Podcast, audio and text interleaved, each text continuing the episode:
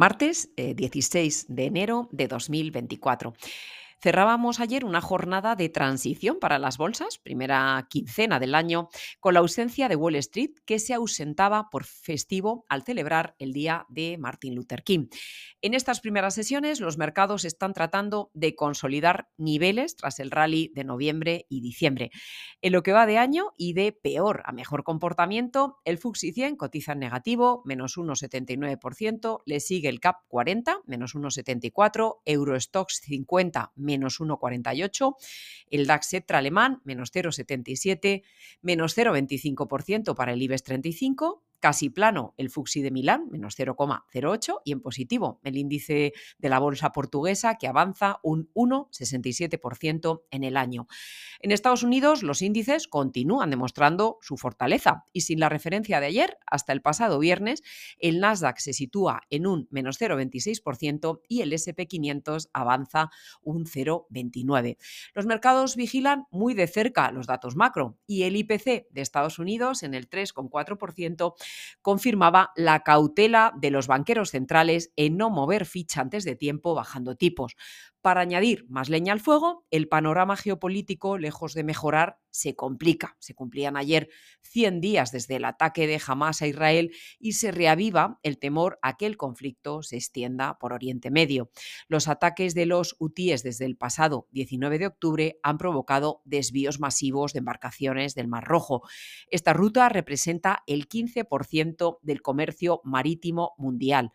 Los ministros de Economía y Finanzas de la zona euro, reunidos ayer en Bruselas en su primer encuentro en 2024, señalaban eh, su preocupación y la necesidad de monitorizar muy de cerca la situación porque sus consecuencias podrían materializarse en las próximas semanas. Con esta situación de trasfondo, arrancaba ayer en Suiza, en Davos, el Foro Económico Mundial, en un encuentro que tendrá lugar hasta este viernes 19 de enero. El impacto de las herramientas de inteligencia artificial en el trabajo y la sociedad dominarán los debates del foro. Y estrenamos hoy la segunda quincena del mes con muchas noticias que compartir. Empezamos por el Financial Times, que nos cuenta que Irán lanza ataques con misiles contra objetivos en Siria e Irak como represalia eh, contra Israel. En segundo lugar, aplastante triunfo esta madrugada de Donald Trump en Iowa, que consolida su posición como claro favorito para la nominación republicana en 2024. El ganador de las primarias republicanas, que se desarrollarán en los próximos meses y culminarán en la convención del partido en julio, competirá contra Biden en las elecciones generales en noviembre. En portada del diario se recoge el dato de contracción de la economía alemana, cuyo En negativo, menos 0,3% en 2023. Eh, Ruth Brand, presidenta de la Oficina Federal de Estadística, afirmaba que la alta inflación, el aumento de las tasas de interés y los elevados costos de la energía habían pasado factura al país.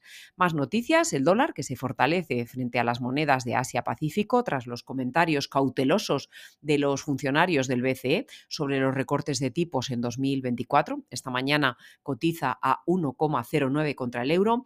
Nuevos rumores ayer eh, de fusión entre Deutsche Bank y Commerzbank. El gobierno alemán eh, tiene una participación en Commerzbank y pretende eh, reducirla eh, en, en, Commerzbank y en cerca de 50 compañías con el fin de conseguir fondos y bajar su déficit. Y para terminar, el Tesoro español que prevé colocar hoy entre 1.500 y 2.500 millones en una subasta de letras a tres y nueve meses.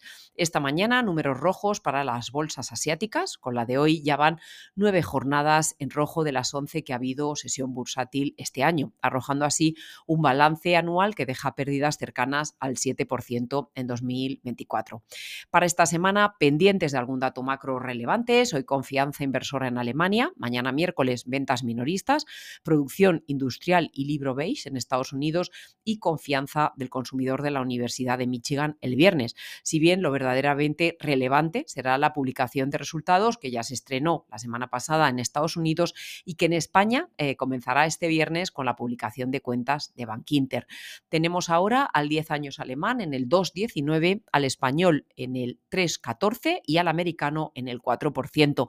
En cuanto al mercado de materias primas, el precio del petróleo cotiza sin grandes variaciones esta mañana, 72,58 el West Texas y 78,21 el Brent. Muchas gracias y feliz semana.